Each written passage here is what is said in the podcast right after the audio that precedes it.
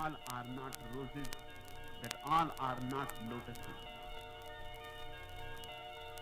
But something very mysterious is happening here. Darius, you can see. All kinds of people are here from almost every country, from every religion. And nobody teaches them to be tolerant. And nobody teaches them to be respectful of the other's religion. These things are simply not talked about. And still, nobody is intolerant. In fact, nobody thinks in terms that the other is other. This is a totally different vision. My approach is that you have to drop